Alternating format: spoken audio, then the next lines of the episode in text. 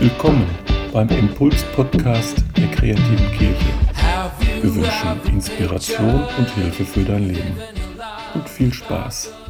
Glück auf. Deutschland äh, nicht tanzen darf, offiziell. Es ist ein Tag, an dem man in Amerika die Börse schließt, ein Tag, wo jedenfalls in katholisch geprägten Gebieten ganz viel gefastet wird. Ich war gestern beim Aldi, da gab es so viel Lachs, weil traditionell halt Fisch gegessen wird und kein Fleisch. Ja. Ähm, es ist der Todestag, ich glaube, des besten Menschen, den es je gab. Es ist der Todestag von Jesus. Und gleichzeitig ist es ja ein Tag, der mit uns zu tun hat. Deswegen steht das Kreuz heute so mittig. Es ist, es ist ja auch ein Tod für uns, ein, sogar ein Tod mit uns. Jesus stirbt, wie wir das gerade gehört haben, in einer Dynamik. Er stirbt in der Dynamik der Sünde. Und das zeichnet das Neue Testament, gibt das wieder, dann können wir das sehen, wie es, wie es wirklich war, wie es passiert ist. Aber diese Dynamik, die gibt es immer noch. Die können wir sehen auch in der Geschichte und die können wir auch sehen äh, hier und heute. Und da möchte ich mit euch drauf gucken. Also erst auf das Neue Testament, wie es passiert ist, dann einmal auf die Geschichte, wie, es, wie so etwas sich wiederholt und auch auf heute. Ich glaube, diese Dynamik hat sich gar nicht verändert. Das ist jetzt eine Minute, gleich mal hier die Katze aus. Ähm. Wisst ihr, im Neuen Testament, es ist ja die Bosheit einiger weniger, eigentlich mit der es anfängt. Es ist die Bosheit einiger weniger, die wirklich sagen, diesen Jesus, den verachten wir so sehr, wir finden seine Lehre so falsch und sein, seine Behauptung, er wäre der Sohn Gottes, so größenwahnsinnig, dass wir ihn umbringen wollen. Das sind einige wenige, die das wirklich möchten. Einige wenige, die wirklich ja, diesen bösen Plan fassen und verfolgen. Dann gibt es sehr viel mehr, die da aufspringen. Die irgendwie, wenn das Böse schon mal in Gang ist, die das dann gerne gewähren lassen und sogar dabei mitmachen. Das sind die, die bei Pilatus stehen und rufen, kreuzige ihn, kreuzige ihn. Die kämen von sich aus, wahrscheinlich hätten die es nicht initiiert. Aber jetzt, wo das Böse in Gang ist, da machen sie gern mit. Das ist dieser böse Mob. Dann haben wir die Jünger. Das sind ja, das sind ja Menschen, die Jesus geliebt haben. Menschen, die mit ihm unterwegs waren, Menschen, die die Wunder gesehen haben, Menschen, die an ihn geglaubt haben, Menschen, die sich sicher waren, was da passiert, das ist falsch, das ist böse. Aber auch die haben Jesus nicht unterstützt.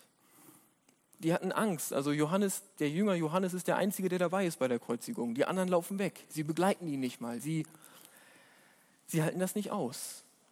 Sie schaffen das nicht. Dieses, diese Sünde, diese Dynamik des Bösen ist stärker als sie. So stark, dass ihre Angst überwiegt und dass sie Jesus nicht unterstützen. Sie treten nicht für ihn ein. Selbst Petrus, der eigentlich immer der lauteste war unter den Jüngern, so ein Anführer, der hat, der hat Jesus verleugnet. Der hat gesagt, ich kenne ihn nicht. Weil er solche Angst hatte, damit reingezogen zu werden oder weil ihn das so bedrückt hat oder da spekuliere ich jetzt. Auf jeden Fall hat diese Dynamik ihn erfasst, hat die, hat die Dynamik die Jünger erfasst. Und da ist da Pilatus, der auch irgendwie mitmacht. Pilatus war ein sehr mächtiger Mann. Pilatus war römischer Statthalter. Und diejenigen, die da den Tod von Jesus fordern, das sind ja Leute, über die er regiert. Wenn Pilatus sagt, er wird nicht gekreuzigt, dann wird er nicht gekreuzigt. Und dem Kaiser ist das auch völlig egal, was irgendwelche jüdischen Priester in Israel wollen. Der hätte gar kein Problem gehabt. Der hätte einfach sagen können, das ist Unrecht, das machen wir nicht. Gar kein Thema. Aber das ist ihm zu anstrengend. Er hat Angst, dass die dann demonstrieren und da Krawall machen und Ärger und so. Und dann denkt er sich, ich halte es für falsch, aber komm, dann weg mit ihm. Hauptsache, ich habe kein Problem. Pilatus ist auch Teil dieser Dynamik. Und dann gibt es natürlich noch die Soldaten. Dann gibt es die, die das Unrecht für alle vollziehen, die ihn umbringen, wirklich. Die stehen sozusagen ganz am Ende dieser dieser Entwicklung. Und dann passiert es. Dann ist er gestorben.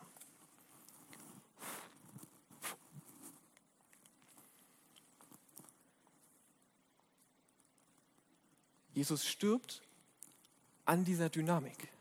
Jesus stirbt an der Sünde. An der Sünde der Menschen, die uns im Neuen Testament da begegnen. Und ich behaupte, das wiederholt sich.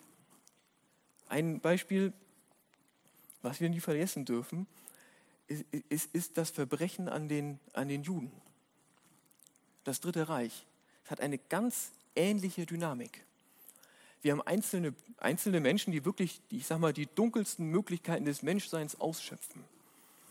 Und die sagen, wir bringen die um. Das ist jetzt wirklich ernsthaft unser Plan. Wir brauchen Schuldige, wir brauchen irgendjemanden, der Schuld hat, dass es Deutschland schlecht geht nach dem Ersten Weltkrieg. Die Juden bringen wir um. Das waren einzelne wenige Menschen, die wirklich das Böse gewollt haben. Dann gibt es ganz viele, die schon immer irgendwie antisemitisch eingestellt waren. Vielleicht auch ein bisschen neidisch. Die jüdische Bevölkerung war tendenziell deutlich wohlhabender als so der Durchschnittsdeutsche. Und die das irgendwie ganz okay finden. Die denken, naja, da, ne, wenn man jetzt mal dabei ist, ist schon okay. Die das de facto unterstützen. Die hätten nicht den Schneid gehabt, damit anzufangen, aber sie finden das eigentlich gut. Das ist der pöbelnde Mob, wie damals, der gerufen hat, kreuzige ihn. Die laufen jetzt durch die Gegend und, und ähm, ja, finden das gut. Dann haben wir diejenigen, die wegschauen. Und es sind wieder die Jüngeren und die Jünger. Deutschland war ein christlich geprägtes Land. Es gab ganz, ganz viele intelligente Menschen mit Bibel in diesem Land. Und die wussten alle, dass es falsch ist. Die wussten alle, dass es ein Grauen ist. Es ist also direktes Vergehen an Gottes Volk. Ist fürchterlich. Das wussten die ganz genau. Aber sie haben, wie die Jünger damals, Angst gehabt. Sie haben sich nicht getraut zu widersprechen. Sie haben sich nicht getraut, Partei zu ergreifen. Und diejenigen, die ihr schlechtes Gewissen so gequält hat, die haben einfach den Glauben vergewaltigt und haben gesagt, wir sind jetzt deutsche Christen, also Nazis und Christen. Haben das irgendwie mit Gewalt zusammengebracht. Es ist ein ganz ähnliches Verhalten. Es ist ein, ich werde von dieser Dynamik erfasst und ich kann mich, kann mich dem nicht widersetzen. Es ist stärker als ich und ich weiß, es ist falsch, aber ich kann es nicht verhindern. Es war damals genauso wie im Neuen Testament. Und dann gab es, es gab auch die Pilatusse. Es gab einflussreiche Menschen in Deutschland, gerade in der Wirtschaft.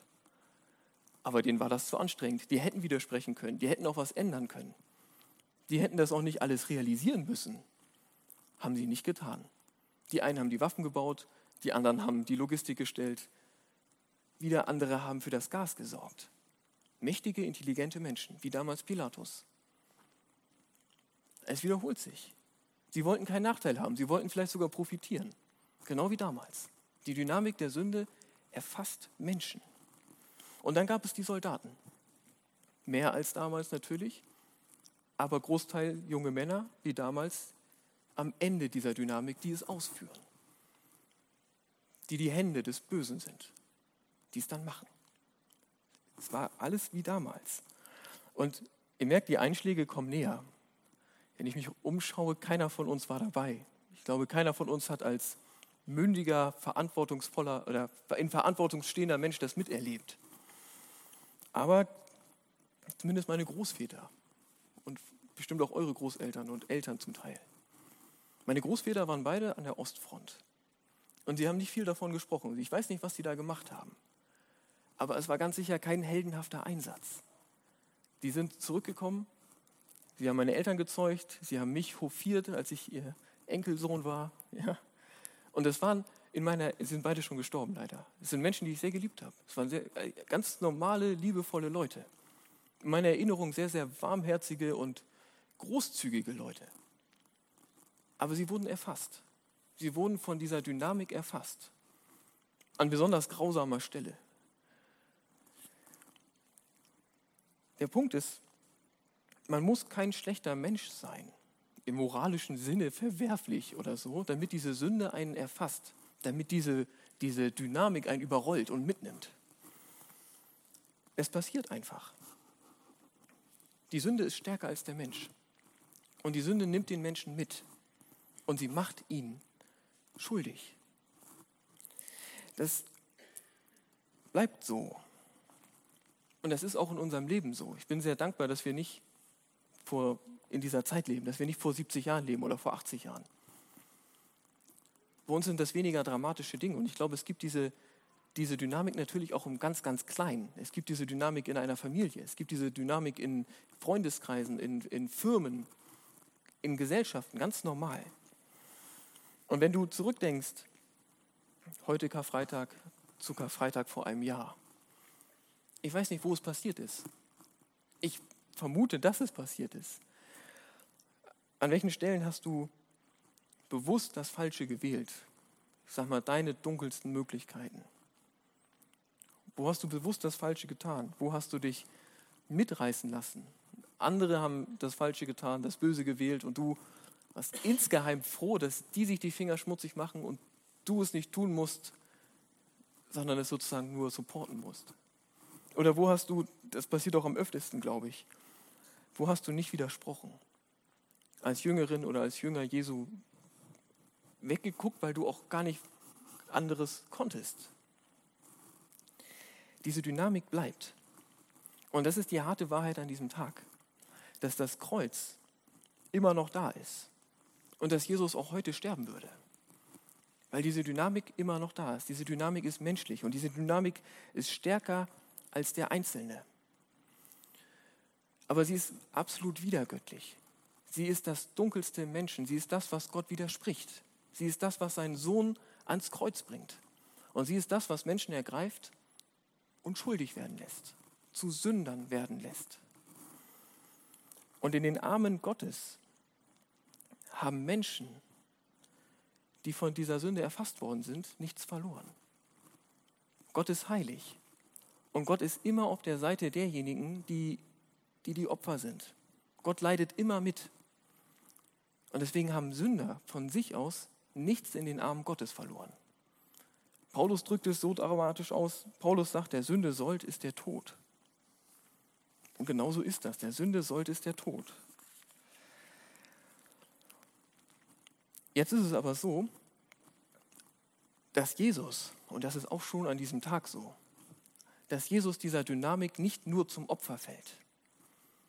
Jesus lässt es bewusst zu. Und Jesus besiegt das Ganze. Jesus besiegt die Dynamik der Sünde. Jesus bringt am Kreuz eine Mission zum Ende. Und die hat er lange angekündigt. Das heißt ja im Neuen Testament immer wieder, der Menschensohn muss leiden und er muss auferstehen.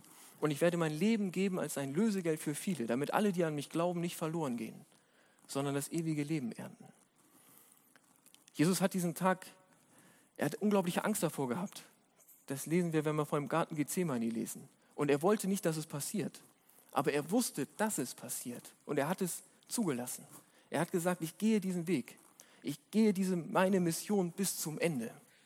Ich tue das, weshalb Gott in mir auf die Welt gekommen ist. Ich besiege das alles. Ich besiege diese Dunkelheit. Ich besiege die Sünde. Und ich richte mein Reich auf. Ein Reich, das größer ist als alles, was wir kennen. Ein Reich, das nicht an irgendwelchen Grenzen aufhört, zwischen irgendwelchen Kulturen aufhört. Jesu Reich umfasst alles. Jede Zeit, jeden Ort, jedes Herz, alles.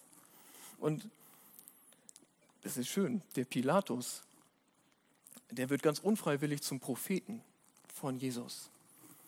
Also Gott hat manchmal Humor und an dieser Stelle ist es in dieser dunklen Stunde, dass er diesen, ich finde, irgendwie kalten Menschen, weil der wirklich die Macht gehabt hätte, es zu verhindern, diesen kalten Menschen nutzt, nutzt Gott und sagt, ich mache dich zum Propheten, ob du willst oder nicht. Und deswegen lässt, lässt Pilatus das Schild in drei, in drei Sprachen schreiben. Jesus, König der Juden, auf Hebräisch. Das heißt, er ist der König. Er ist der König der, der Religion. Der Messias, der im Alten Testament ange, angekündigt wurde, ist dieser Jesus. Der Messias, auf den ihr gewartet habt, den habe ich ans Kreuz geschlagen, weil ihr es so wolltet. Jesus, der König der Juden. Er schreibt es auch auf Griechisch. Griechisch ist die Sprache des Neuen Testaments, die Sprache aller Gebildeten damals. Jesus ist größer als alles Denken. Jesus sprengt unser Denken. Und gerade Ostern und Karfreitag, das ich glaube, man wird sein Leben nicht fertig, das zu fassen, sondern man nähert sich immer nur an. Aber größer als alle Weisheit, größer als alles Verstehen, größer als alles, was Menschen je gedacht haben und denken werden, das ist Jesus. Er ist der König. Auf Griechisch. Jesus der König. Und auch auf Latein. Latein war die Sprache der Römer. Latein war die Sprache der Macht. Es gibt keinen König, der sich nicht vor Jesus wird verantworten müssen. Jedes Knie wird sich vor ihm beugen. Er ist der König der Ewigkeit. Sein Reich überdauert das alles. Und irgendwann wird er wiederkommen und es aufrichten. Jesus der König über alle, die mächtig sind in dieser Welt. Auf Latein. Pilatus war ein großer Prophet, ohne es zu wollen. Und dann stirbt er. Und Johannes übermittelt es so, dass seine letzten Worte waren, jetzt ist es vollendet. Es ist vollendet. Diese Mission ist vollbracht. Und das, das bedeutet, dass diese Dynamik, auch wenn es sie noch gibt, durchbrochen wird. Die Sünde und der Tod werden besiegt. Und er tut das, er tut das mit Sühne. Das gibt es im Alten Testament auch schon. Da gab es das, dass es einen Bock gab und der, der Priester hat ihm dann so die Sünden des Volkes aufgelegt und dann wurde der Bock in die, in die Wüste geschickt. Daher gibt es diesen Ausdruck äh, Sündenbock. So, und Jesus macht das Gleiche, nur halt in viel, viel größer und in viel, viel umfassender. Er nimmt die ganze Sünde auf sich. Alles. Und damit stirbt er. Und deswegen ist es vollbracht. In dem Moment, wo er stirbt, verliert die Sünde ihre Konsequenz. In dem Moment, wo er stirbt, verliert die Sünde ihren, ihre todbringende Macht. Und es gilt wirklich für alles. Für da, wo du das Falsche gewählt hast, wo du deine dunkelsten Möglichkeiten ausgeschöpft hast. Das nimmt Jesus auf sich, damit du davon frei bist. Und es ist egal, was es ist. Es kann, auch wenn es Dinge sind, die die Beziehungen zerstören würden, wenn du sagen würdest, wenn es Dinge sind, die juristisch relevant sind. Jesus nimmt das auf sich. Da, wo du dich hast mitreißen lassen, wo du das Unrecht gerne hast gewähren lassen, obwohl du wusstest, Gott findet das nicht gut. Jesus nimmt das auf sich. Die unzähligen Male, wo wir weggucken, weil, es, weil wir es weil wir auch nicht, ja, weil es uns überfordert. Jesus nimmt das auf sich. Und zwar alles, wirklich alles. Es ist vollendet. Nicht zu 98 Prozent, sondern zu 100 Prozent. Es ist vollendet. Und Jesus, Jesus tauscht mit uns den Platz. Er stirbt an der Sünde, damit wir das nicht müssen. Er nimmt alles auf sich. Und wir werden, werden dadurch so frei, wie er an, eigentlich an Ostersonntag. Wenn Gott, wenn Gott dich ansieht, dann sieht er nicht einen Durchschnittsmenschen, der sich mal besser und mal schlechter verhält, der vielleicht ein bisschen besser ist als der Durchschnitt oder gerade drauf oder gerade ein bisschen schlechter, das ist total egal. Wenn Gott dich ansieht, dann sieht er seinen geliebten Sohn.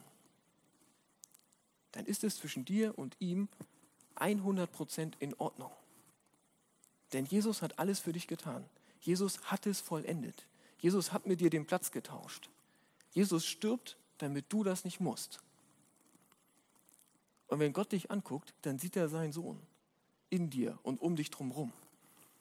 Und was hat so ein Mensch in den Armen Gottes verloren? Alles. Wirklich alles. Dafür hat er das getan. Das ist sein großes Werk an diesem Tag.